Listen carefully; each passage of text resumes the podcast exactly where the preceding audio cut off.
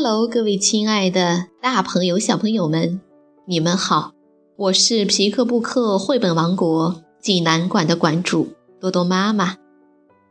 感谢您关注我们的微信公众平台“皮克布克绘本济南站”。今天给大家推荐的故事出自于《齐先生妙小姐》新译本系列故事。名字叫做《匆忙先生》。济南的朋友们可以到皮克布克绘本馆里来借阅这本书。小朋友们，你们准备好了吗？下面就跟着多多妈妈一起走进皮克布克绘本王国吧。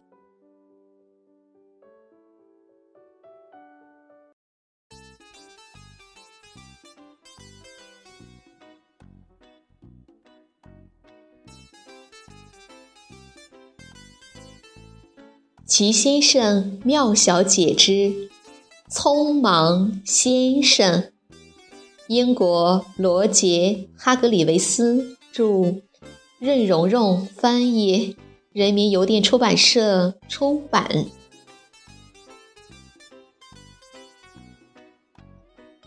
匆忙先生是所有用两条腿奔跑的人和动物里跑得最快的。他经常跑来跑去，跑东跑西，来来回回，一刻都不停。不过，因为他总是太过匆忙，他从来没有好好完成过一件事。一天早上，他一睁眼就跳了起来。他只睡了三个小时，因为前一天他忙碌了太久。哦天哪！他大叫着从床上一跃而起。我起晚了。他冲进浴室洗脸，因为太匆忙了，洗得不大干净。刷牙，然后三步并作一步地冲下楼去。匆忙先生的早饭是一个煮鸡蛋、一片烤面包和一杯茶。他的鸡蛋只煮了五秒钟，所以口感不怎么样。他的面包只烤了一秒钟，根本没烤成棕色。因为他等不及水烧开，所以用冷水泡了茶。呃，真是一顿糟糕的早饭。当然了，他那么忙，所以早饭只吃了一半，匆匆忙忙。真是个傻乎乎的家伙。吃完了他的半顿早饭，匆忙先生又迅速冲了出去。他冲出屋门，都没顾得上锁门，沿着花园小路一路狂奔，接着冲出花园门，同样没顾得上锁，在小路上奔跑起来。他经过快乐先生身边，嗨，快乐先生和他打招呼：“早上好，匆忙先生，你要去哪里？”匆忙先生叫道：“我不能停，我太急太急了。”看出来了，快乐先生望着匆忙先生的身影消失在远处，心想：“不知道他要去哪里。”匆忙先生要去哪里？天知道。他要的只是匆忙，像往常一样。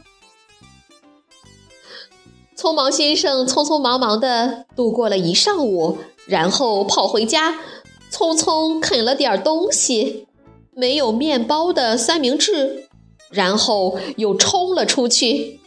下午还是在匆忙中度过的。那天晚上，他读一本杂志的时候，他从来没有时间读书。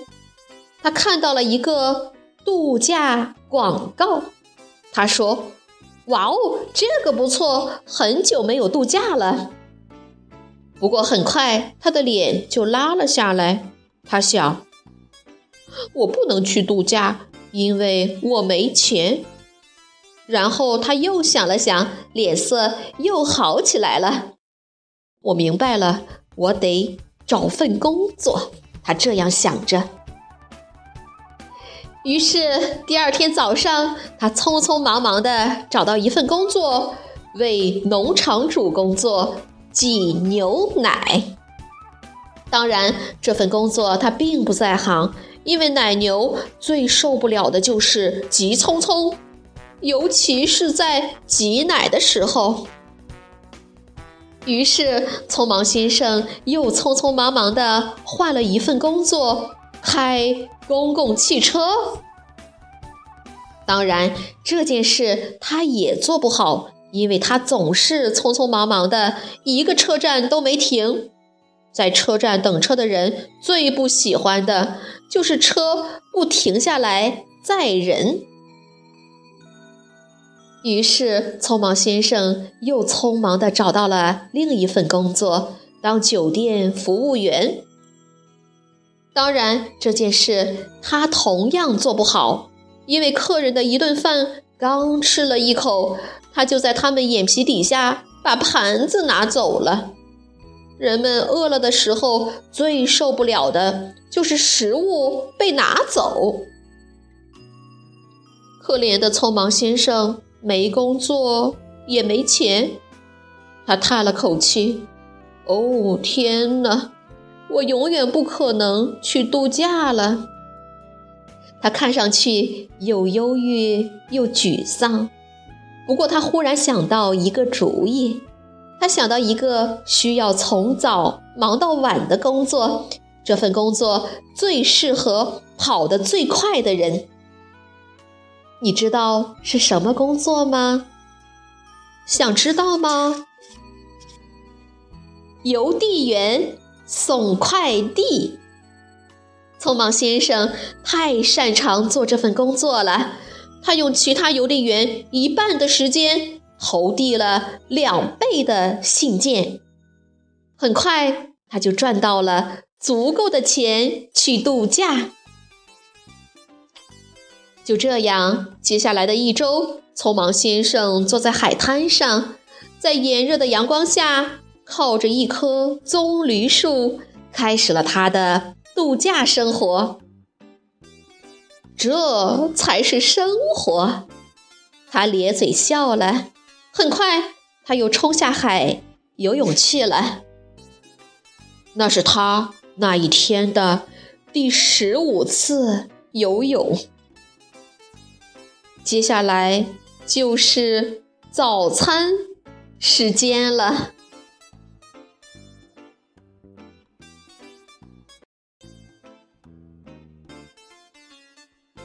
小朋友们，这个故事好听吗？生活的节奏越来越快，我们不得不与时间赛跑，是否也像匆忙先生一样，匆匆的脚步没有停顿？自然也无心留意沿途的风景。随着时间流逝，留在我们记忆里的还剩什么呢？恐怕只有沿途模糊的景象吧。试着放慢脚步，欣赏一下沿途的美丽，感受一下生活的美好，储存一些美好的回忆吧。好了，今天的故事就到这儿了。也欢迎更多的妈妈加入到我们皮克布克的大家庭中，一起来传播绘本，传播爱。我们明天再见。